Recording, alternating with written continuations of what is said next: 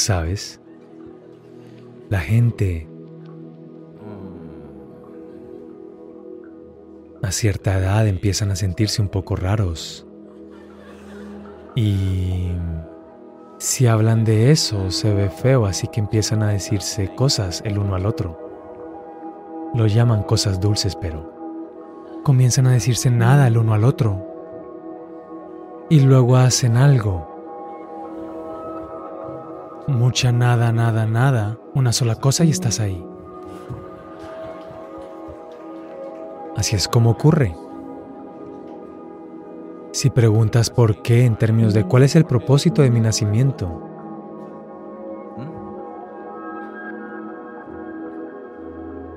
¿y si no hay un propósito? Esta pregunta, ¿cuál es el propósito de mi nacimiento? Surge solo porque en algún lugar tu experiencia de vida se ha vuelto bastante insignificante. ¿Quieres un propósito ordenado por Dios para tu existencia? ¿No preguntarías esto ahora mismo si tu cabeza explotara en éxtasis y cada célula estallara en experiencia extática? ¿No preguntarías por qué nací? ¿No es así? Estás sentado ahí, este maldito satsang, las piernas están durmiendo. Mm. Todo está doliendo. Ahora, ¿por qué nací?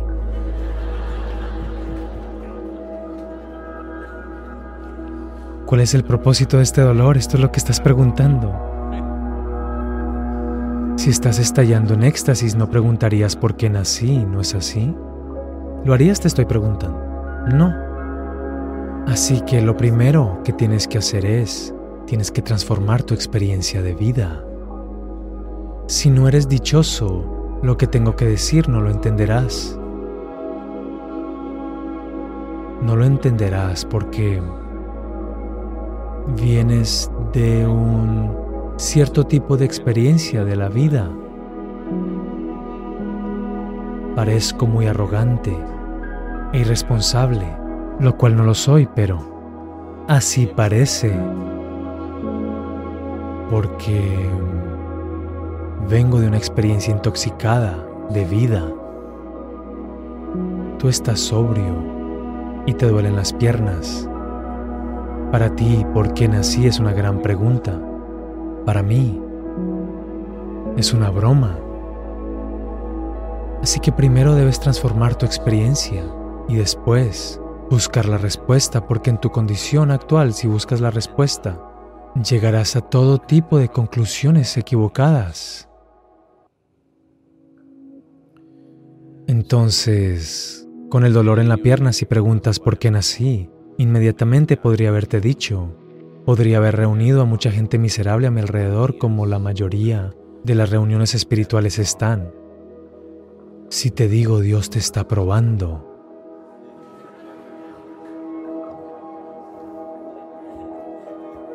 Dios te está probando. Entonces no te moverás, no importa que la pierna se esté volviendo loca. La pierna está cantando canciones, pero Dios me está probando, debo pasar la prueba. Tus propias expectativas la fallaste, está bien, pero la expectativa de Dios puedes fallar. Entonces, ¿qué pasa si no hay un propósito? No hay un propósito. La vida es un propósito en sí misma. No necesita ningún propósito. Esta pregunta surge porque no has probado la grandeza de la vida? Esta pregunta surge porque no te has dado cuenta de la inmensidad de lo que significa ser humano. Así que si esa experiencia te llega, no te preguntarás por qué, porque el por qué es irrelevante. ¿A quién le importa por qué? Es demasiado fabuloso, es demasiado fantástico, es estupendo. ¿Por qué preguntarías por qué? ahora mismo es pobre. Aquí y allá hay algunas experiencias para mantener tu vida en marcha. El resto es demasiado pobre, levantarse por la mañana, ir al baño, hacer el desayuno, comer, ir a la oficina. De vez en cuando un momento de éxito, de vez en cuando un momento de placer, un momento de amor, un momento de alegría, aquí y allá. Esas cosas te mantienen en marcha. El resto es demasiado pobre, ¿no es así? ¿No es así? Por eso esta pregunta. Si cada momento de tu vida se vuelve absolutamente exuberante y estalla dentro de ti, ¿por qué? Sería una pregunta ridícula, ¿no es así? Así que esto podemos podemos poner algo de entusiasmo en tu vida diciendo Dios te está probando o Dios te está besando. Así que te dirán muchas cosas. Te lo digo que no hay ningún propósito en tu vida si no te das cuenta la exuberancia de tu existencia Puedes inventarte propósitos si te das cuenta de la exuberancia de esta existencia, si experimentas el éxtasis de estar aquí. Entonces, ¿quién demonio se preocupa por el propósito?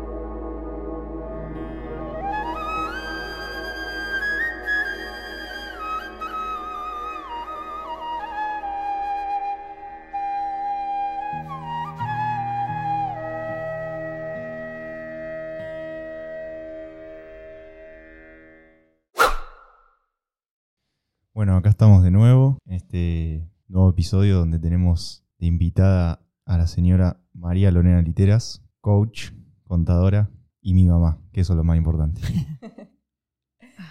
Sí, bueno, gracias por la invitación, estoy muy feliz. Y bueno, vamos a ver qué sale, ¿no? Y dale. Gracias, Lore, por venir. Estamos muy contentos de que estés acá. Estaría bueno empezar, eh, quizá, con que cuentes un poco de tu historia. ¿Qué es lo que te llevó a vos a ser hoy quien sos? Bueno, vamos a decir que me crié en una familia de clase media. No me crié en una familia con, abundancia, sino que siempre, vamos a decir así, estaba en el paradigma de la escasez y en el paradigma de, todo lo que había que hacer, hacer con H, inclusive no solamente lo que había que hacer, sino desde la obligación, ¿sí? no, no había opción de elegir. Entonces, de muy pequeña me puse de novio con el papá de Bruno, 15 años, y em, recorrimos un montón de años juntos, siendo bastante niños, creciendo juntos. Eh, de repente en un momento de, nuestro noviazgo decido separarme de él y en el interín empecé a salir con otra persona de Buenos Aires, hasta que un día el papá de Bruno mm, llegó a casa y me, me comentó que estaba enfermo de cáncer. Entonces, como el formato mío era hay que hacer lo que hay que hacer, decidí volver con, quien era en ese momento el papá, el papá de Bruno. Eh, y yo creo que ahí fue mi primer episodio cuando lo acompaño a Mauro a Estados Unidos, mi primer episodio de conciencia sobre lo que era la vida y lo que era la muerte, porque justamente su papá eh, fue a un, hospital donde solamente se, atendía a enfermos de cáncer y fueron muchos días de, estar en este juego, ¿no? de, de tomar conciencia de que a pesar de que éramos jóvenes, eh, podía aparecer la posibilidad de la enfermedad y la muerte.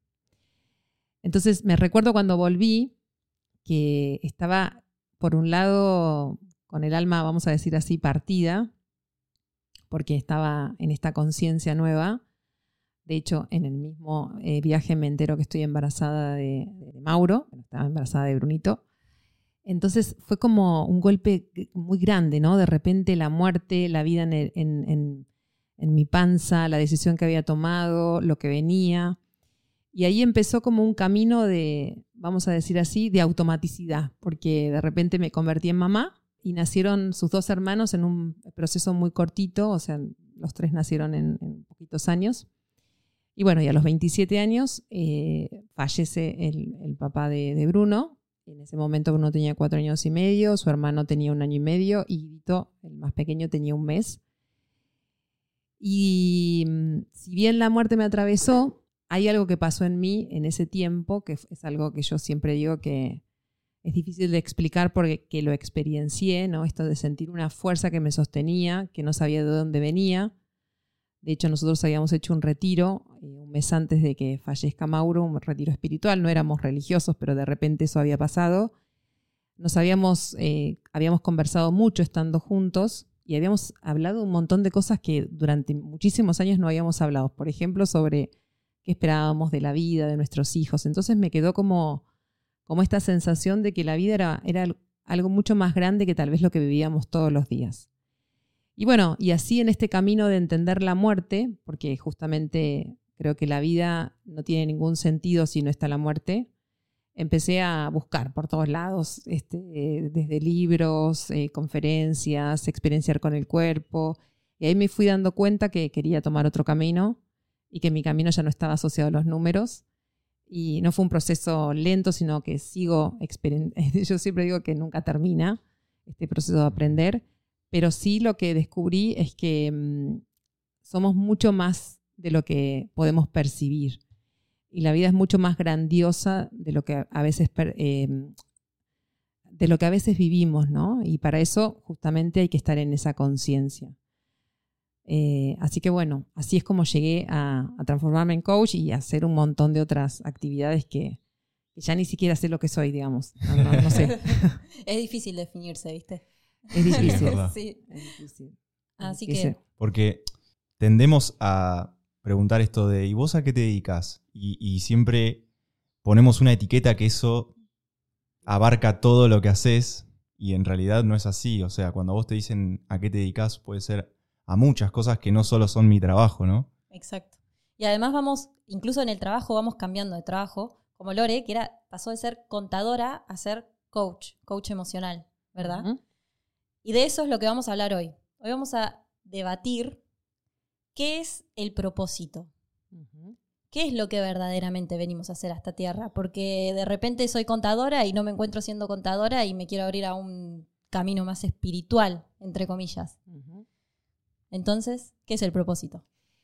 Mira, em, siempre cuando a mí constantemente, porque también soy coach ejecutiva y también hago coaching de vida, no solamente para cuestiones emocionales, sino a veces esto de no sé lo que quiero, es una, es una de las grandes preguntas que de repente las personas se, preguntan y, lo viven con mucha angustia, ¿no? De no saber esto de en esta sociedad donde está tan mal visto no saber, donde hay tanto, eh, donde es tan importante saber, ¿no? Como si el saber nos diera herramientas para, vivir.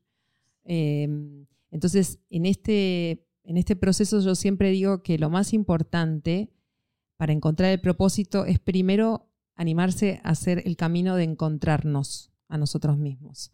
Entonces, a veces uno busca afuera, pero todavía no pudo hacer el viaje interno.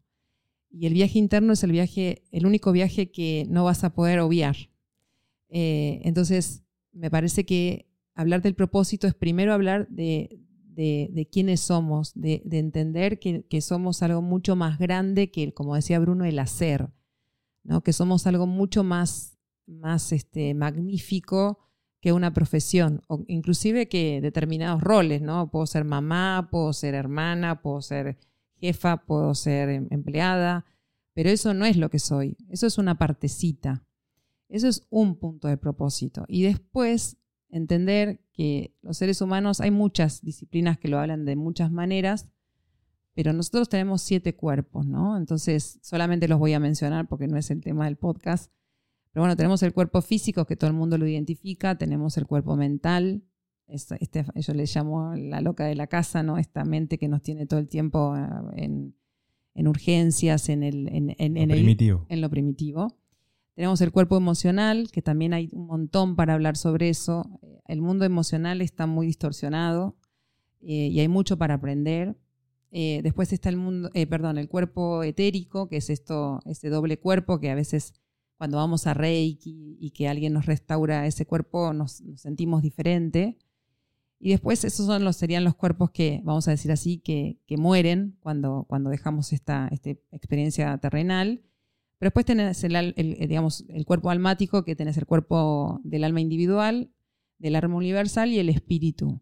Entonces, fíjate lo complejo que es hablar del propósito y a su vez lo simple que es, ¿no? Porque hay como un propósito que es almático, que es el, para qué estoy acá, para qué vine a esta tierra donde parece ser que todo es eh, tan difícil, que en realidad no lo es, si entendemos cuál es el propósito de estar en la tierra. Y después está el propósito más terrenal, ¿no? Es esto de lo que a mí me apasiona y lo que eh, hoy justamente hablaba con una persona y me decía, yo puedo estar 15, 20 horas haciendo lo que hago y no se me, se me pasa el tiempo, me tienen que venir a decir, che, eh, vení que tenemos que comer. Eh, es ese propósito que está más alineado a la pasión y, que está unido también un poco a, esta, a este encontrar también el para qué estoy. Sí.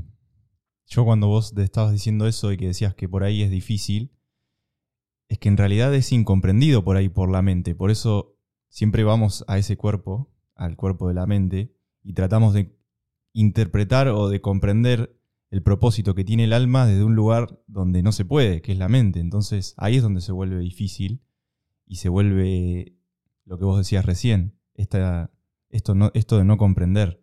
Exacto. Mira, hoy justamente con una, con una coachee hablábamos eso. Yo les decía, le decía a ella, es una persona que está buscando mucho la espiritualidad, ¿viste? Hace cursos y, y, y tiene un montón de, esta necesidad de de, encontrar ese propósito, ¿no? Mm, y, yo le decía que hay un distingo, hay dos voces que uno puede escuchar y no las puedes escuchar al mismo tiempo.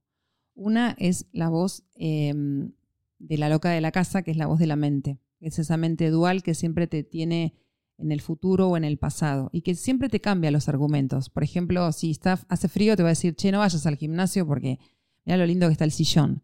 Y te quedas y después te dice, eso es una vaga. Al final decís que querés adelgazar y querés estar saludable y te quedaste en el sillón. Sí, sí, sí. Entonces, esa es la voz que nos confunde. Y después está la voz del alma.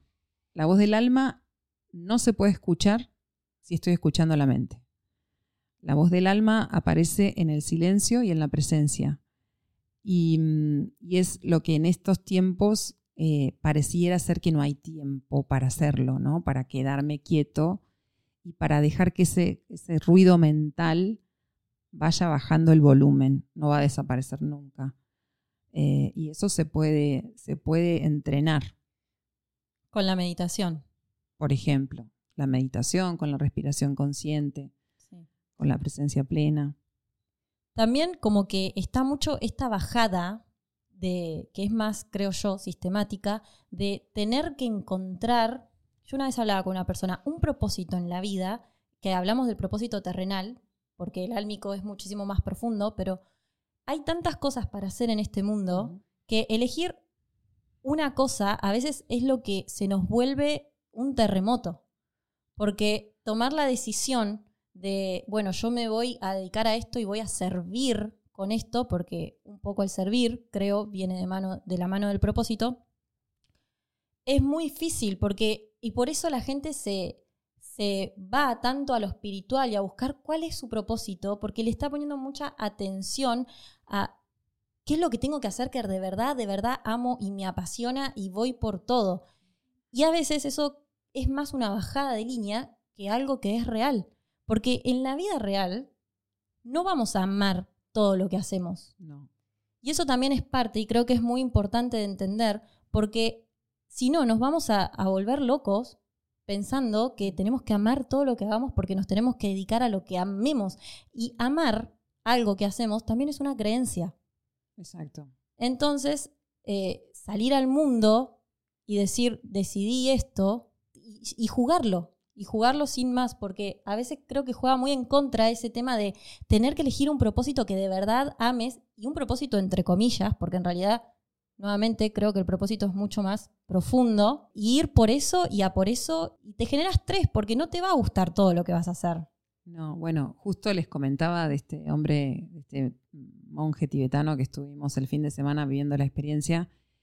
Y lo que me quedó de él es esto de, em, de entender que, primero, esto de la urgencia, ¿no? De parecería ser que, esto es una carrera, tengo que llegar y tengo que llegar en un tiempo. Y la realidad es que vinimos solamente a experimentar este, vamos a decir, este juego llamado vida. Y, mm, y, no hay un lugar a donde llegar. En realidad, el único viaje es, por eso hablaba del viaje interno, de primero encontrarme. Y para encontrarme, mm, voy a tener que estar incómodo en muchos momentos. Por ejemplo, voy a tener que atravesar el no sé qué quiero. Voy a tener que saber eh, por momentos que voy a estar confuso. De hecho, Em, en una sociedad donde se castiga el no saber, porque cuando eras chiquito te ponían en penitencia o si no sabías la maestra te decía cosas no, vamos a decir así, no expansivas. Obviamente que a nadie le gusta encontrarse en el no saber, en el error. ¿Cómo me voy a equivocar? ¿O, qué va a pasar si, si, la, si la pifio, no? Y lo que tiene de maravilloso el, proceso de la vida es que en un momento te das cuenta que todo lo que hiciste, que inclusive lo que te parecía que era una pavada, una huevada o que no tenía sentido, de repente todo se sincroniza y todo te das cuenta que fue perfecto, que fue lo que me pasó a mí. Porque yo cuando empecé a buscar, jamás pensé que buscar el sentido de la muerte a mí me iba a unir a una pasión yo empecé para buscar respuestas, no tenía dónde llegar y fui experimentando un montón de, cursos. yo tenía mis hermanos que, bueno, son los tíos de Bruno, y muchas veces me decían, no para de hacer huevadas, ¿me entendés? O sea, ¿cuántas huevadas vas a, para qué vas ahí? O sea, o, no, no entendían tampoco esto que a mí me pasaba. De hecho, podía ser hasta lunático pensar en esos momentos, que ahora está mucho más abierto esto de, buscar. Por suerte. Sí. Por suerte pero en ese momento yo era como la rara, ¿no? Era la, la, ¿por qué no te, inclusive cuando decidí también dejar mi profesión, es decir, pero ¿cómo te vas a, o sea, vas a pasar de ser contadora, viste, tener un prestigio de repente, no sé, hablar del alma, de, o sea, vas a quedar como... Sí, sí, una loca. Claro, una loca. Literal. Exacto, una loca. Eh, y también quiero decirte esto, yo pensé que eso que había hecho, que yo soy contadora de primera profesión, mm, iba a, digamos, tampoco esto de integrar me di cuenta que eso que también había aprendido, eh, también lo podía aplicar en este nuevo rol, porque de hecho cuando yo trabajo en una empresa y, hablo de la conciencia, de, poder ser embajadores también de, otro tipo de, gestión de, las personas, mucho más humanista, mucho más alineado con, el, con el propósito también de la empresa en particular y de las personas en general, se unieron las dos pasiones, o sea, de repente, no las dos pasiones, las, dos profesiones, quise decir, ¿no? Y entonces eso que no me había gustado tanto, de repente me empezó a gustar. Dije, ah, che, no está tan malo. Y que parece algo imposible, unir la contabilidad con la espiritualidad. Pero en realidad, eh, con el tiempo, en el trabajo interno, uno se empieza a dar cuenta que todo tiene que ver con todo. Exacto. Y ahí creo que ese es como el propósito de todos, ¿no? Experimentarlo y conocernos para adentro y no juzgar en esto de que esto está bien o esto está mal. por eso te decía, esa voz interna, que es la que yo aprendí a no, a no callar, pero ¿por qué no la, no la callé? Porque me había pasado algo que me dolía tanto y que tenía que entender, que le puse mucha pila para ver de dónde, o sea, cómo me podía haber pasado eso. Mi primera pregunta fue ¿por qué me pasó? ¿Por qué me pasó que me quedé con tres niños pequeños? ¿Por qué en esa victimización, no? Hasta que de repente eh, alguien, eh, en ese momento fue un, un sacerdote. Eh, me, acuerdo perfecto ese día, yo estaba muy enojada porque obviamente cuando pasan ese tipo de cosas el enojo y la furia es lo primero que aparece, aunque pongas una sonrisa, adentro tenés un, eh, un montón de sensaciones de injusticia. Y me acuerdo que el, el sacerdote me dice en un momento, ¿usted quiere a sus hijos? Sí, por supuesto, yo como que estaba lamentándome por mi situación, como diciendo, ¿para qué me preguntás semejante pavada en el medio de lo que me está pasando? Porque para mí era una pavada en ese momento. Y me dijo, bueno, no, solamente le quiero decir que mm, los hijos son los únicos seres del planeta que, tienen acceso a mirar su alma. Y entonces yo me quedo tildada así y, y, de repente me, pregunta, eh, ¿vos qué alma estás dispuesta a mostrarles? Mi primera sensación es, lo ahorco. Voy, lo, lo ahorco y porque, ¿qué es? La cabeza me decía, pero qué pavada me dijo, eh, no sabe lo que es tener una familia, perder, él nunca tuvo una esposa, todo lo que nos aparece. Pero con el tiempo esa pregunta me empezó a calar hondo y decir qué alma estás dispuesta a mostrarles. En realidad era una pregunta para mí, ¿no? ¿Cuál era el alma que yo quería empezar a, manifestar en la vida? Entonces, eh, creo que también esto de poner en, vamos, yo siempre digo, las preguntas son las grandes maestras y, habitarlas y dejarlas ahí y si no les encuentro respuesta, no tomar la respuesta de otro y seguir habitándolas. Y cuando vos em, estás em, en, esta, en esta necesidad de encontrar una respuesta, la respuesta viene y es clara, contundente, que es lo que llamamos intuición. Y te empieza a decir, anda acá, anda allá, anda por este lado, pero yo lo hice desde la necesidad de que se me vaya la furia, ¿no? Eh, por eso hablamos de que el dolor es el gran motor del cambio. Y por eso todos los que nos están escuchando que de repente hoy se sienten perdidos, eh, agradezcan sentirse perdidos, porque a veces es el primer paso para encontrarse. Pero ah, hay que bancarse estar perdidos. Claro, hay que integrarlo, como se dice. Exacto, Sentirlo. Exacto. exacto. Tener la valentía de, de sentirlo. Exacto, de sentirlo y también hay algo que, que- que es muy importante. Eh, entender que nosotros como seres humanos eh, nacimos y fuimos cuidados. O sea, no, si nos hubieran dejado solos, nos hubiéramos muerto. Entonces recuperar esto de buscar ayuda, ¿no? De, de- de no entrar en esta cosa ego- eh, egoica de la mente, de yo tengo que poder solo, porque yo ya sé lo que, lo que necesito. Entonces, yo con, con voluntad y no, no funciona así. Vas, en la medida en que vos empezás a abrirte a otras personas, empezás a, a- a mostrar tu vulnerabilidad, decir, Tu no le, también. exacto, no le encuentro la vuelta, eh, me siento mal, eh, empiezan a aparecer esas personas que te van compartiendo ese libro, esa palabra. De hecho, en ese momento me acuerdo que me llegó, no me puedo acordar quién, nunca me pude acordar quién. A los pocos días que murió Mauro me regalaron un libro que llamaba Muerte un amanecer, de Elizabeth Kubler-Ross. No me puedo acordar quién me lo dio, pero me acuerdo que fue un principio de decir, la muerte no es lo que a mí me contaron. Eso fue lo que me apareció.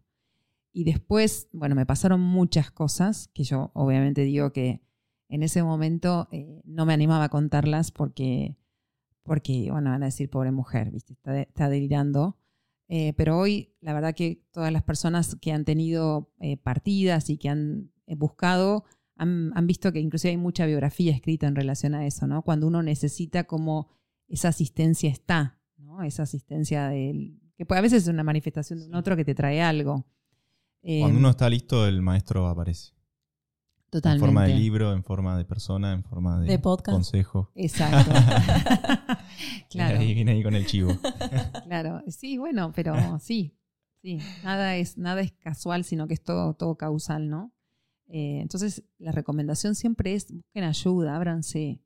No cometan el error de mostrar que, que tienen todo solucionado. Porque, bueno, de hecho, una de las cosas que yo me recrimino en ese momento, ya no, porque ya me perdoné, con mis hijos era haber, digamos, acallado ese dolor que yo sentía y, y mostrarme que estaba todo bien, que acá no pasó nada. Y sí, había pasado algo. Eso es algo muy común. La gente suele callarse mucho lo que le pasa Sí. y no lo expresa. Y es como decía Lore, no estamos solos.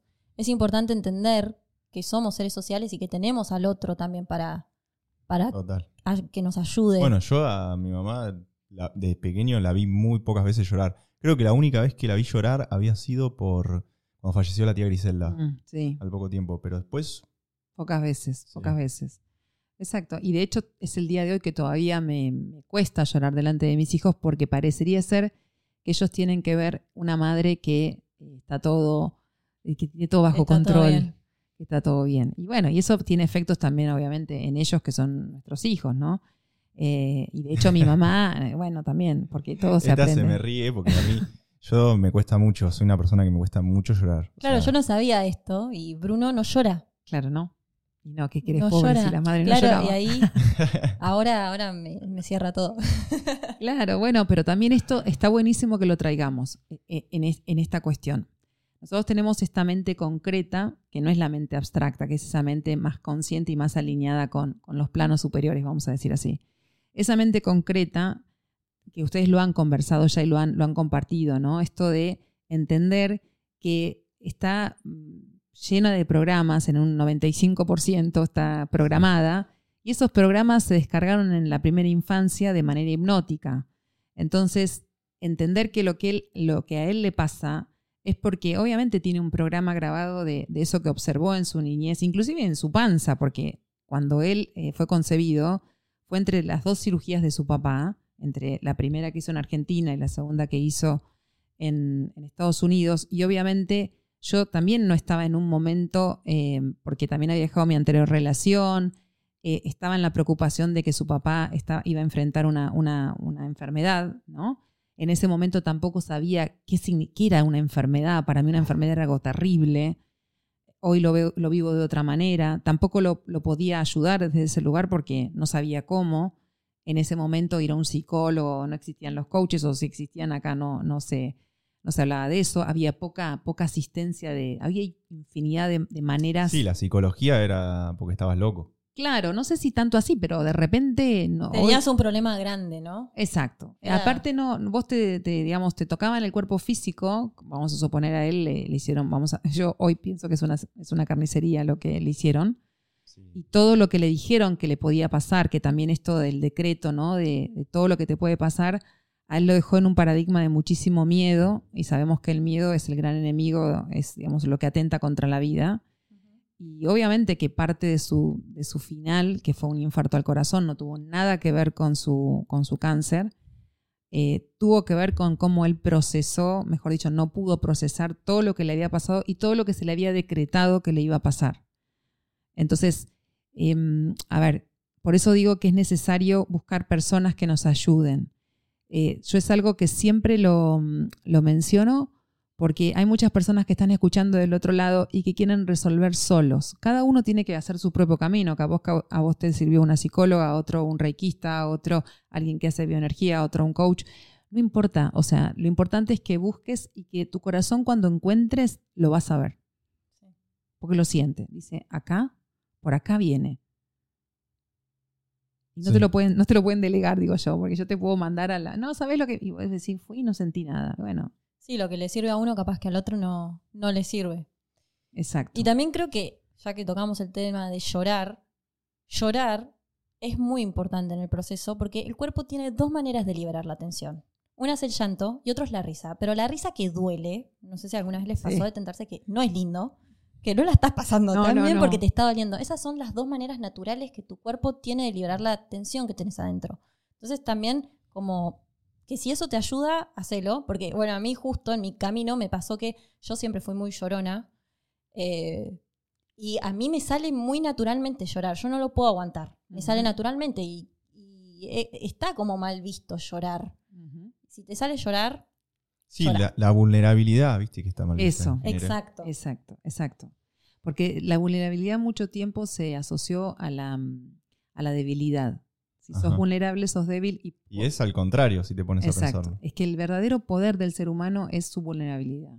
Ese es el poder que, del que nadie te habla y que cuando vos conectas con esa parte vulnerable tuyo, es la opción que tenés justamente de emprendiendo ese camino de reconocerte vulnerable, poder establecer un vínculo desde esa vulnerabilidad claro. con el afuera. Y buscar esa ayuda también de la cual vos mencionabas recién. Exacto. Poder encontrar la humildad para poder decir, yo no puedo solo, necesito Tal, tal asistencia o tal persona que me pueda mostrar el camino. Sí, y también esto de que ah, se habla mucho de, por ahí, de, de todo lo que hemos sufrido las, eh, las, las mujeres en relación a, a la falta de posibilidades laborales, etcétera. Bueno, ese es el gran, el gran costo que han pagado también los varones, ¿no? Esto de no, de no poder eh, mostrarse vulnerables, de no poder decir, no sé cómo mantener a mi familia, no le encuentro la vuelta a, no sé, a, a mi trabajo, no, no, la paso bien, pero soy el sostén de la familia y tengo que, me tengo que ocupar. Sí. Eh, bueno, ese, Bien arquetípicamente masculino. Exacto. Y que todo también se desliga a un despropósito colectivo que hay hoy en día en la sociedad que no se pueden encontrar los varones con sus emociones, las mujeres pareciera que sí, pero a veces están muy desalineadas las emociones y volver como a alinearlas para verdaderamente encontrarse. Estamos hablando mucho del propósito terrenal, uh -huh. pero yo creo que más que darle tanta importancia a qué es lo que, lo que vamos a hacer acá, que está buenísimo, lo más importante es entender qué viene a ser el alma. Bueno, yo te voy a dar mi, mi respuesta que no, no, intento convencer a nadie de mi respuesta, simplemente hasta lo que hoy eh, pude comprender o pude entender, porque no, no, basta con lo que conocemos, sino lo que hemos entendido hasta hoy. Y eh, además, perdón que te interrumpa, sí. además retomamos nuevamente esto de que desde el lugar de la mente, esto que estamos haciendo que es hablar, es muy difícil definir algo que está impreso en el alma. Algo, Exacto. Que, Exacto. algo que la mente por ahí no puede comprender. Entonces, por eso también Está buena esa aclaración que haces antes. Exacto, pero sí decirles, porque hay distintos niveles de conciencia y cada uno vino a hacer el viaje que vino a hacer, eh, solamente decirles que el propósito que yo descubrí que tengo es o sea, vivir esta experiencia eh, en la tierra. Es decir, Yo creo que todos nosotros, eh, yo, siento que lo sé, pero bueno, no quiero decir que, lo sé porque si no suena como este, pedante de mi parte. Eh, para mí todos somos un pedacito de, la divinidad, del universo, del amor, llámalo como quieras, porque no es un tema religioso, y que como ese, ese, esa, ese Dios no se podía experienciar, porque cuando cuando somos dioses no existe la dualidad, o sea, todo es perfecto, pero él quería experienciar lo que era eh, la oposición para, para, ver, es decir, ¿cómo, ¿cómo, experimento el amor si nunca conocí, por ejemplo, el miedo.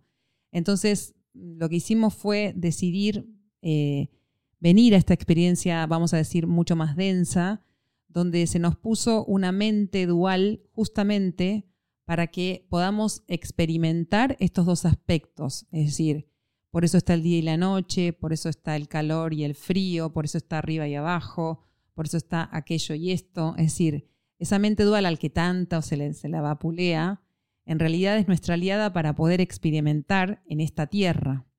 Entonces, ¿cuál es el propósito que tenemos acá? Simplemente el propósito es recordar quiénes somos y hacer uso de ese poder que tenemos como creadores. Pero no es posible hacer eso si primero no conocemos eh, todas estas cuestiones que traen estos cuerpos. Eh, inclusive el, famoso cuerpo mental, que es quien va a determinar en gran parte lo que se manifiesta ¿no? todo el tiempo en nuestra vida, que es fácil de entender, porque yo les puedo dar toda la teoría de esto, pero eso no significa que yo lo pueda aplicar a mi vida, porque todavía tengo muchos otros velos que se tienen que correr, tanto en mi corazón como también en mi mente y en mi emoción, para poder, eh, a ver, ser esa diosa, vamos a decir así, suena como, como loco, ¿no? Pero que realmente soy y que cada uno de ustedes es. Es, de vuelta en un capítulo que ya, ya hablamos, es desprogramarse para programarse de vuelta, reprogramarse. Porque es toda una creencia y encontrarte con vos te lleva a desconstruir lo que pensás que sos. Dejar de ser vos para volver a encontrar esa parte creadora tuya. Exacto que parece súper fácil cuando uno lo dice y dice, ah, sí, no, qué, fácil, qué bueno. Entonces yo siempre, porque hoy una, una, persona me decía, yo te entiendo todo, pero ¿cómo lo hago? O sea, ¿cómo hago en el día a día? Esa es la típica pregunta. Sí, sí, el cómo, de hecho la palabra, la, la pregunta del cómo es la, la, pregunta que más ama la mente concreta y porque querés soluciones, claro, es como decímelo ya. Primero Decime qué tengo que hacer. tercero esto. Exacto. El cómo Una lista de tareas quiere. Exacto, exacto. Entonces yo le decía lo siguiente, mira, eh, el recurso que tenés eh, es la respiración. Entonces, en la respiración consciente, lo que disuelvo es el pasado y el futuro. Estoy aquí y ahora. Y cuando aparece ese pensamiento, esa emoción, vamos a decir así, lo observo y la dejo ir. Este, a ver, es fácil decirlo, es muy difícil a veces poder experimentarlo todo el día. De hecho, la mente te va a empezar a decir, sí, bueno, eso es buenísimo, pero yo tengo que trabajar y todo lo que te dice la mente para sacarte. De hecho, hay una característica del ego que es bien, bien fácil de ver. El ego eh, es amante de lo difícil y de lo caro. Lo simple y lo barato, dice, esto no sirve.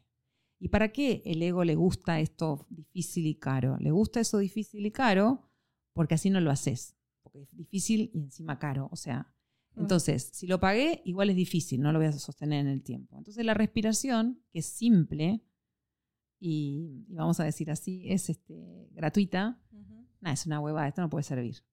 Esto no lo hacemos. es que nosotros somos los que los complicamos. Bueno, yo les comenté, justo ahora estoy leyendo un libro que se llama El Placebo Eres Tú, de Joe Dispensa, que habla de la meditación, básicamente, y él hace mucho hincapié en decir que la meditación es la el único camino que existe, el único, no hay otro. Si no te habla, incluso te habla de meditar 45 minutos, una hora al día en oscuridad, solo vos con tu mente. Y, y el proceso de meditación es el mismo proceso que vos tenés que vivir para conectar con este propósito, para volver a, para volver a encontrarte, para volver a reconocerte. Porque vos vas a meditar el primer día y la mente no va a poder meditar si nunca meditaste. Es un proceso que vos tenés que vivir hasta poder hacerlo consciente todo el tiempo y estoy segura que eso cada tanto se desbalancea, pero es un proceso, o sea, y no es fácil. No es algo simple después de practicarlo, claro. disciplina. Mira, vos es que algo que descubrí también este fin de semana con este, con este monje tibetano, que me pareció, porque nosotros le hacíamos muchas preguntas de cómo viven ellos en, el templo, ¿no? Hay mujeres, hay niños. Entonces, él nos decía, nosotros tenemos tan incorporado el canto y los mantras que estamos en meditación constante. Y él nos dijo algo que a mí me parece interesante para esta época. Él dice, ustedes no están preparados, ustedes no, no pueden eh, ponerse, parar la vida y ponerse a meditar 3, 4, 5 horas. O sea, no es que no pueden, se les va a resultar difícil porque tomaron otras elecciones de vida, no decidieron estar en un templo, decidieron tener una familia, un trabajo. Entonces, no desestimen eso. Usen tal vez el recurso de, vamos a suponer, si alguien cree en, en no sé, en Jesucristo, puede ir recitando el Padre Nuestro mientras que está cocinando, mientras que está manejando, o cantando una canción que le llene el alma, que puede ser una canción este, puede ser un mantra, pero también puede ser, eh, no sé, eh, eh, el Ave María. Entonces es entender que, a ver, la presencia no es solamente estar a oscuras y estar solo con... Eso es una, y está buenísimo hacerlo, es una forma, pero hay otras. Podemos cantar, podemos rezar, podemos em, simplemente jugar, jugar em, bailar. en todo eso podemos estar en esa presencia, estar haciendo solamente lo que estamos haciendo. De hecho, yo les cuento que empecé a, bueno, empecé dos cosas. Empecé a bailar y empecé a hacer este yoga ashtanga que tengo que memorizar y tengo que, y en las coreografías tengo que estar pensando, digamos, pensando. Tengo que estar atenta a lo que está haciendo la profe porque yo no me la sé. Y entonces, no saben, con el, descanso mental que es algo en este sentido, o sea, me canso por, por lo que estoy haciendo porque tengo que seguirla, pero sigo la danza también es una manera de experienciarnos sin decir esto está bien. Por eso eso de la danza libre también, ¿no? de mover el cuerpo. Hay muchas maneras, pero cada uno tiene que encontrar la propia. Exacto. Son actividades que te llevan a estar completamente presente, por eso es que es la meditación misma. Todo lo que tenga que ver con expresar, el canto es una manera de expresar, la danza, pintar. Cualquier, cualquier, cualquier cosa que, que tenga que ver con sacar afuera lo que está dentro de alguna manera, porque vos mueves el cuerpo y tenés una danza libre y estás sacando afuera lo que tenés dentro, literalmente. Es una manera de, meditar también. Sí, totalmente. Pero lo que hay que lograr, según también este libro, es poder estar esperando en una sala de espera y no necesitar cantar. Exacto. Poder estar meditando en ese presente. Por eso todo, eh, todo empieza a ser parte de todo, ¿no? Es como que todo, todo hábito nuevo que podamos incorporar nos sirve, nos trae información. Porque si vos yo descubrí que meditando, teniendo el hábito diario de meditar, la información venía sola. Ah, Hay veces que no necesitas leerlo. Totalmente. Que simplemente vas a hacer algo que, te desvía de, eso que estás descubriendo que sos y, te baja y decir, uy, esto no, no, no me gustó y simplemente lo sentís. Claro. Sí, inclusive esto que decís vos de, a ver, lo importante es sostenerlo. Yo siempre les digo, hagan algo simple, pero sosténganlo mucho tiempo mucho tiempo. Si son cinco minutos, sean cinco minutos, pero no lo dejen hacer en todo el año. Si lo dejan hacer, vuelven a empezar. Entonces, algo que me trajo mucha liviandad em, fue entender que tampoco esto es una carrera para iluminarme. O sea, yo estoy jugando y cada día, jugando en este, en este sentido, estoy experimentando cada situación eh, como la quiero experimentar. Claro, porque si no, es como que hay un lugar al cual hay que llegar. Claro. Cuando hablamos de iluminación o cuando hablamos de...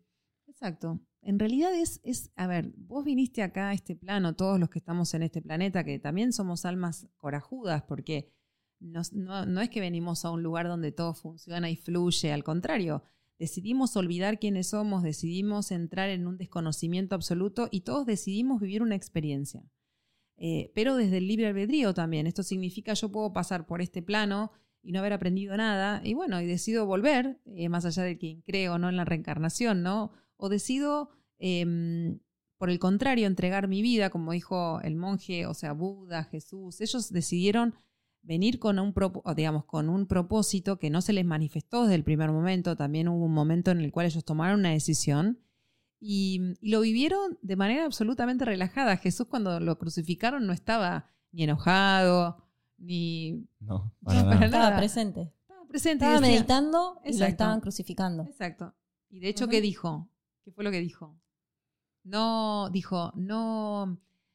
Ahí no, me acuerdo cómo es la frase no saben, que dijo. Eh, no, déjalos, no saben ah, lo que hacen. Lo que ah, Perdona a los padres, no saben lo que hacen. Claro, porque él sabía, y esto está buenísimo también ver, que también es algo que yo descubrí muy, hace muy poquito tiempo. De hecho, me surgió una pregunta, pero ahora seguí, perdón. No, ¿sabés qué? Esto de mirar al otro simplemente como una persona que tiene una conciencia diferente y que eligió experimentar esta, esta tierra desde otro, desde otro lugar diferente al tuyo.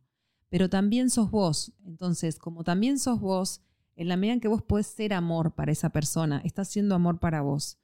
Entonces, si yo puedo, por ejemplo, mirar con amor a una persona que siento que me está lastimando, Literalmente. literalmente, lo que estoy haciendo es eh, ocupándome de esta parte, eh, digamos, de, de- de- de manifestación de amor que en realidad es lo que soy. Eso es lo que soy. Todo lo demás es un juego de la mente. Mira lo que Ya te hace. contestaste mi pregunta, porque mi pregunta era, ¿por qué era importante esto? O sea, ¿por, por qué es importante verlo de esta manera? Y Claro. me respondiste recién, Claro. porque cuando yo estoy dando amor al otro, también lo estoy recibiendo yo de alguna manera. Es que en realidad ni siquiera hay un otro. Sos vos. Claro, exacto. Por eso cuando se habla de todos somos uno, es porque eh, todos nosotros formamos parte de lo mismo. Y cuando yo, por ejemplo, estoy en el formato de, eh, de lastimar al otro, de hecho está la famosa ley universal. causa- lastimo a mí. Claro, me a termino lastimando. Y también hay esto, ¿no? De la de que sabemos que tarde o temprano eso siempre vuelve a nosotros. Todo lo que, Vamos. digamos, te quedaste sin que sea tuyo, se te será quitado. Y es así. Eh, y también, por eso yo también les, les recomiendo a las personas que empiecen a investigar, ¿viste? Como esto de, que es lo que ustedes están haciendo, ¿no? De, de leer libros, de buscar biografía eh, de distintas disciplinas, no solamente de la religión, sino también de la metafísica. ¿Por qué? Porque nuestra mente concreta eh, le gusta la información y se tranquiliza con la información. Si vos le das algo, viste, que no entiende mucho, entonces, ¿cómo es la manera? Bueno, para nosotros que somos tan mentales, porque no pasa, por ejemplo, en Oriente, eh, nosotros necesitamos la información. Es que ese es nuestro camino para recordar. Exacto. Recordar es eso, es leer nueva información, escuchar nueva información. Que en realidad es vieja. Que en realidad, exacto, es nueva para nosotros en Es esta que es tan antigua como la naturaleza Exacto. misma, Exacto. porque proviene de ahí, proviene de la misma existencia. Por eso Sí. es tan antigua. Exacto. Vos sabés que hoy justo estaba Marco, el hermano de, de Bruno, estábamos hablando un asunto y, y nos acordábamos de la frase de, de tu abuelo, del nonino. Y una de las frases que él siempre decía esto, hagan todo con amor. ¿Vos te acordás que él decía, ustedes, la clave es hacer todo con amor? Y, y- y, también, eh, no me acuerdo otra que dijo Marco, y él decía, ah, no, la segunda frase era, no te preocupes, ocupate. Y me dice, yo cuando estoy en un momento de ansiedad, siempre me acuerdo de la frase del abuelo. Y fíjate cómo personas que tenían Sí. esa filosofía tal vez, eh, vamos a decir así, eh, aprendida, no sé, de- de- intuitivamente, o, o alguna frase que le habrá dicho tal vez su abuelo o Sí, su... total. Y, y es volver a hablar de eso hoy. Es que en la sabiduría criolla está toda la sabiduría si uno se pone a pensar. Exacto. Y bueno, yo también tengo muchas frases que me han quedado grabadas de- de- del abuelo y que tienen que ver con todo esto que vos hablás. No sé, perseverando arriba y esa me queda, también me ha quedado grabada. Decirlo Eh, en castellano, porque por ahí alguien... no- Perseverando llegarás o triunfarás. Después, ¿cuál más? Bueno, pero fíjate cómo está, está bueno que vean que son personas. Yo me acuerdo también de Cristina, la mamá de Ale, que ella dice: Yo eh, cocina muy rico, ¿viste? Y hace cosas muy, este, eh, siempre como muy, muy armónicas, como te parece un cuadro cuando te pone un plato. Y ella siempre decía lo mismo: es que yo lo hago con amor. Yo lo hago con amor. Cierto. Entonces, también esto de recuperar un poco esa sabiduría que la tenemos en las familias, escuchar más a nuestros abuelos. Bueno, ahora Y le que bajo por ahí nos Sí. parece, no, pero digo, por ahí nos parecen, por momentos de nuestras vidas, nos parece como algo trillado, como algo... Claro. Eh, Sí, Sí. incluso como que es muy, entre comillas, dinosaurio, como que es muy antiguo. ¿Qué es eso de que hay que ser constante, de hay que tener una rutina? O sea, ya no, en, en la sociedad de hoy no podemos escuchar la rutina y eso eh, nos está desconectando. A veces sentimos que nos está conectando, pero nos desconecta totalmente del propósito, incluso colectivo, porque todos somos uno y estamos todos formando una red, aunque no la veamos, y hay hábitos que ya no queremos aceptar, Exacto, exacto. que la tienen justamente estas, estas frases. Ajá. exacto. De hecho, eh, a ver, fíjate que, que, mm, el hábito, el famoso crear hábitos, es una manera de romper el hábito de ser quien sos. Porque si vos haces un nuevo hábito, por ejemplo, no sé, todas las mañanas me levanto y hago una meditación de cinco minutos. Si nunca lo hiciste, estás rompiendo el hábito de quien fuiste hace un mes atrás. Entonces, esto de, de, todo también lo que se generó en, nuestro contexto, en nuestro afuera, que lo hemos creado nosotros, ¿no? A partir de esa conciencia colectiva o inconsciencia colectiva, entender que todo, todo el entorno atenta contra la posibilidad de conectar porque hay distractores todo el tiempo. Entonces, eh, justamente, tenemos que estar, eh, tiene que ser una disciplina. Bueno, dejo el celular a tal hora, eh, no miro series, por ejemplo, todas las noches. Cada uno va a ir estableciendo lo que le parece que puede sostener.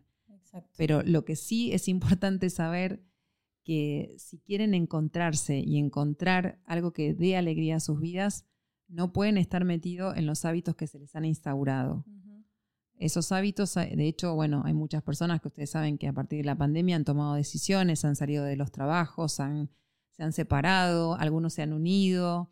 Eh, bueno, ¿por qué? Porque también nos sacaron un montón de distractores. Entonces, eh, para muchas personas fue duro, pero a su vez también fue clarificador.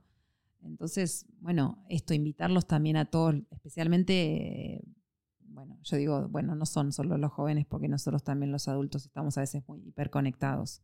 Nada es inocente, todo tiene un para qué y un por qué. Sí, y saber que al principio va a costar por el tema de que vos tenés cierta información en tu campo electromagnético que creaste tantos años. Y esa nueva información que vos le estás dando a tus células va a romper con esa información, no, no, no tiene concordancia. Entonces automáticamente te va a contar que no, porque va a hacer que vuelvas a tus viejas creencias, a que vuelvas a crear exactamente lo mismo. Por eso es tan importante, porque lo que es fácil de hacer, meditar cinco minutos, también es muy difícil de hacer. Por toda esta fácil de no hacer. Exacto. Eh, es fácil de no hacer. fácil de no hacer. Totalmente. Así, bueno, vamos postergando y postergando un montón de actividades en el, en el día a día. Entonces, saber que al principio tu mente va a tentar contra eso. Y es, ya arranca a ser, bueno, soy yo contra vos, soy esto nuevo que quiero descubrir en mí contra vos y romperlo. Claro, además vos traes algo que también, cuando hablo del cuerpo físico, si me parece que no estamos hablando de propósito, todo tiene que ver con todo, eh, hay que entender que nuestro cerebro, que es ese, vamos a decir así, el sistema operativo con el cual nacimos, al cual le hemos descargado un montón de programas de manera inconsciente. Yo siempre pongo esa metáfora porque es fácil de entender. Entonces, em, a ver, ese cerebro tiene una manera de interpretar el mundo, de interpretarse y de interpretar todo, porque tiene filtros. De hecho, está el, sistema reticular, que es donde pongo la atención, es lo que veo de la realidad. Y las, a ver, esas células también están acostumbradas y son adictas a esa información. Entonces, tenés toda una biología que atenta contra el cambio. Lo que quiere es que te quedes en lo cómodo, porque para el cerebro que no quiere, quiere ahorrar energía, el cerebro es, es práctico, dice, no me jodas o sea, siempre comimos harina, quiero comer harinas. No me jodan, nunca meditamos ahora, ¿qué te pasa? ¿Que sos yoga? O sea, o sea sí, sí, sí. entonces entender que, bueno, que es por eso es tan importante hacerlo acompañado. Sí. Por eso ustedes dos son una pareja que se encontraron y que están en un mismo camino y se pueden apoyar mutuamente. Eh, es muy difícil hacerlo solo. Por eso, si no tengo una pareja que me acompañe en ese camino, tengo que buscar un grupo. Si es meditar, bueno, busquemos un grupo para meditar juntos. Si quiero hacer, no sé, cambiar mi cuerpo físico o hacer un nuevo hábito saludable, busquen un nutricionista, un personal trainer, inviertan en ustedes. La mejor inversión son ustedes. Exacto. Eh, y es difícil, porque todo el mundo le parece, tienen un televisor, yo me río cuando por ahí me dicen algunas, no, pasa que no, está caro. Y yo les miro los celulares y tienen celulares hiper caros. Entonces digo, ¿cómo? Estás invirtiendo en un celular y no sos capaz de invertir en vos porque también pienso que es un gasto. Si es en mí, es un gasto. Sí, sí, sí, sí. Bueno, con respecto al propósito, yo una vez también leía, como es recordar, que es lo mismo, pero en otras palabras, es expandirse, adquirir este conocimiento y experimentarlo y poner al servicio. Exacto. O sea, ¿cómo vos vas a poner al servicio esa información? Y no hay más, más actividad mental, más mambo que eso. Exacto. Hay una pregunta re linda que yo leí el otro día que me gustó, que es eh, cuando estás en una disyuntiva de la vida, en una decisión que tenés que tomar, pensá, ¿qué haría el amor? Esa pregunta que parece... trillada, como siempre. Es una manera de decir, bueno, si yo puedo responder siendo amor, todo lo que va a ocurrir a partir de eso va, va- va a estar en concordancia con eso. Después tendríamos que ver qué es lo que es amor y qué no. Pero, Claro. ¿no? Eh, y esto que vos decís es entender que el propósito es ser esa manifestación de amor y a su vez poder tocar el alma de los demás en esa manifestación de amor. Si vos venís acá y me insultás, me decís cualquier barbaridad, y yo me quedo tranquila sintiendo que no, no hay nada malo en eso que estás haciendo, porque en realidad tiene que ver con algo que vos elegiste, pero que si yo decido que no me afecte, no me va a afectar, y te puedo mirar con amor, sin haber hecho absolutamente nada, algo hice en tu corazón. Vos te vas a ir de ahí contrariada. ¿Qué le pasa a esta mina que, Total. o sea, o sea, que está ¿Qué le pasa que yo le grito y no Claro. se enoja? quiero ver, quiero consumir lo que ella está consumiendo porque no lo puedo entender. Bueno, y ese es el desafío. Eso es, mira, si nosotros nos levantáramos y nos acostáramos solamente tocando el alma de los demás, siendo amor en cada momento, cuando es tu cliente, hoy una persona me decía, no, porque los quilombos, y le digo, bueno, en esos momentos es donde vos tenés la oportunidad de manifestar ese ser que vos querés. No te vayas a la India, no te vayas, no, con tu cliente, con tu empleado, con tu proveedor. Esto no significa someterte a los demás, perdón. Estoy haciendo ruido con la mesa, me están. Eh, no, no significa someterte a los demás. Significa hacer esa manifestación, porque si no la gente piensa que tengo que ir a un monte. Exacto, incorporarlo. Está dentro, o sea, hacer vos eso en el momento, no está en la India, que está afuera. La India está a un Total. montón de kilómetros. Si naciste acá es por algo también. o sea, Claro. Tenés la posibilidad de vivirlo aquí y ahora, ya, en este momento, mientras escuchás este episodio. Ujú. De hecho, eh, a todas mis, mis, este, mis mujeres yo siempre les digo, miren, lo más importante es armonizar primero las relaciones eh, cercanas.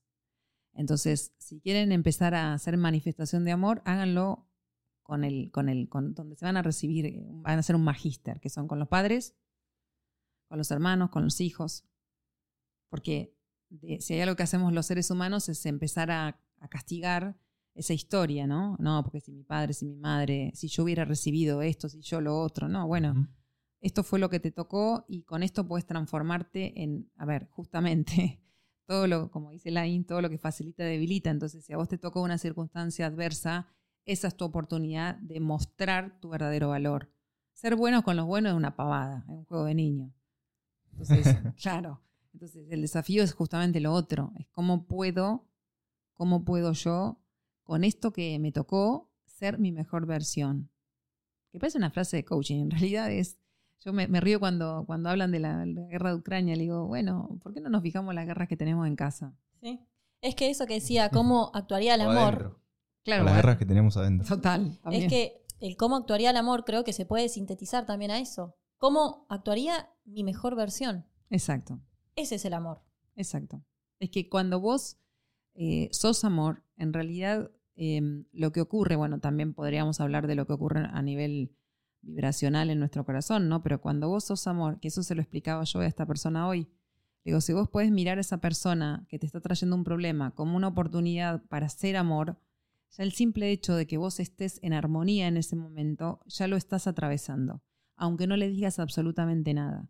Porque también entender que hay un lenguaje que no se escucha, se siente. Y es el lenguaje que solamente lo podemos sentir si cerramos la boca. Que, por ejemplo, Silencio. silencio. Sí. Bueno, no sé qué más, qué más quieren. ¿Qué más? No sé, estaba justo pensando lo que estabas diciendo, pero quedó bueno el silencio. Claro, porque eh, también esto, a mí cuando, yo cuando fui coach, les voy a contar una intimidad, cuando fui coach, se, se darán cuenta que me encanta hablar, ¿no? Entonces, eh, A eso viniste igual. exacto, no, tranquilo. pero igual en mi vida cotidiana soy muy charlatana, Sí, doy fe, doy fe. Sí, da fe. Entonces, eh, los silencios, en, digamos, la presencia muchas veces del coach es simplemente la escucha sin, sin palabra, ¿no? Y a mí qué me pasaba cuando el coachí se quedaba sin palabras, yo lo salía a rescatar. Claro. Pobrecito, no sabía qué decir. Y me di cuenta que era mío ese- eso. sí, Y que en ese silencio está Exacto, lo que necesita el coaching. exacto. Es que tenemos en la mente también que el silencio es incómodo, ¿no? Totalmente. El silencio del llanto, vos lo dijiste hoy. Alguien llora, yo lo hacía. Yo lloraba y pedía perdón. Ay, perdón.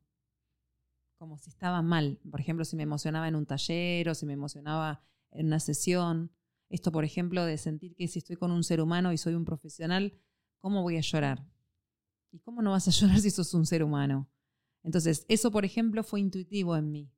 yo empecé cuando a mí, yo me formé, había muchas cosas que no se podían hacer en la sesión, porque estaba mal, porque vos sos un profesional y estás escuchando empáticamente. Si estoy escuchando empáticamente y a mí me está atravesando su historia, lo más auténtico que puedo hacer es hacer lo que tengo ganas de hacer, que si es llorar, es llorar. Entonces, hay mucho que se ha dicho y poco que se ha sentido. Entonces, sientan y sean. Exacto. Y bueno, que es un proceso, porque también está muy lindo hablar de que, uy, hay luz atrás de todo esto y justamente me, trajiste que antes de grabar este capítulo hicimos la nueva meditación que yo grabé, que se subía hoy, la de estar aquí y ahora justamente, que estamos diciendo que es una manera de, recordar.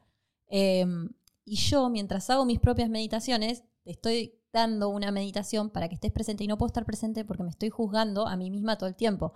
Entonces, por más de que uno tenga mucha información, aplicarla no es tan sencillo y es parte del proceso.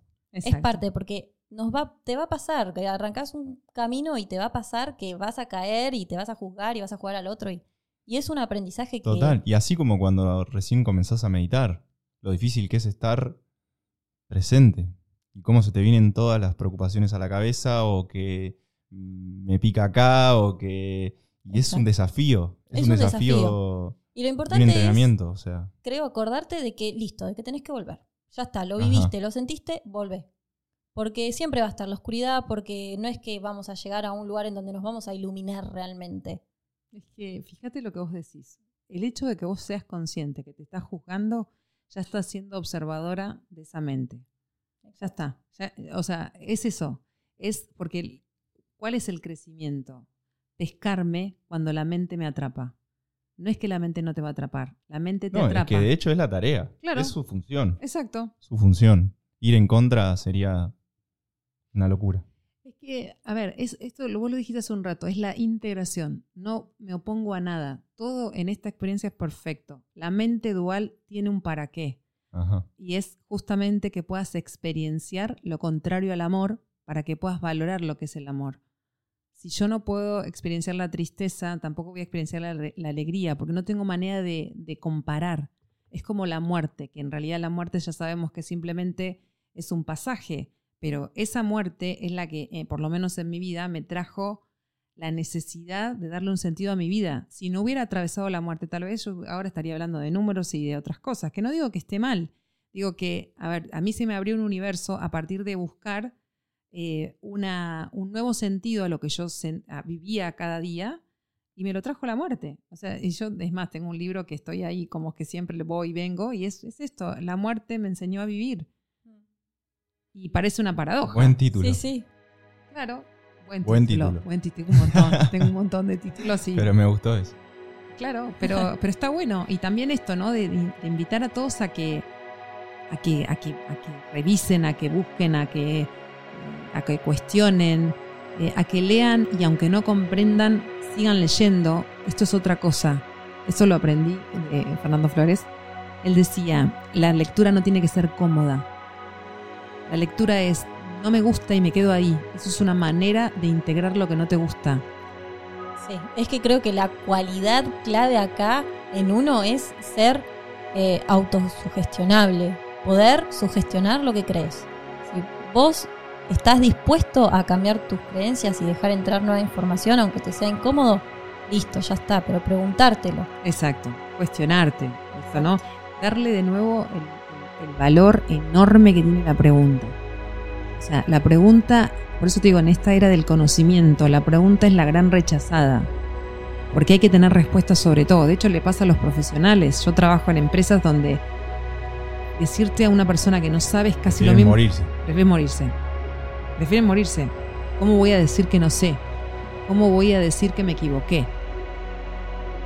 ¿Cómo voy a decirle, le pasa a los chicos, cómo no voy a saber lo que me gusta? ¿Por qué debería saberlo? ¿Por qué debería saberlo en este tiempo, en este momento? De hecho, hay algo que me dijo Bruno en un momento, cuando estaba dando vuelta con su carrera y qué sé yo, que tal vez no se acuerda, pero yo me acuerdo muy bien. Me dijo, pero ¿para qué crees que decidas rápido? Vos decidiste rápido y nunca te gustó lo que estudiaste. tenía razón en un punto. Y a ver, y yo no critico lo que hice, porque insisto, para mí todo fue perfecto para el proceso que yo tenía que vivir. No rechaces lo que te está pasando, integralo. Me está pasando esto.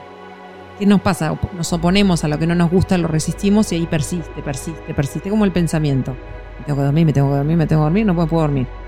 Bueno, ja, no te duermas. Y bueno, no dormís. Y ahí te dormís. sí, es verdad. Es soltar, ¿no? Soltar, el control, control. El control es el miedo. Cuando somos amor, no hay miedo. Bueno, sí. por venir. últimas palabras eh, cerraron el capítulo perfecto. Bueno, genial. Gracias a ustedes. Un abrazo. Gracias, Ma. Y gracias a ustedes. Tengo que decirle, los amo. Los amo también. los dos. Adiós. Muchas gracias también a vos por escuchar. Y quien tenga ojos, que vea.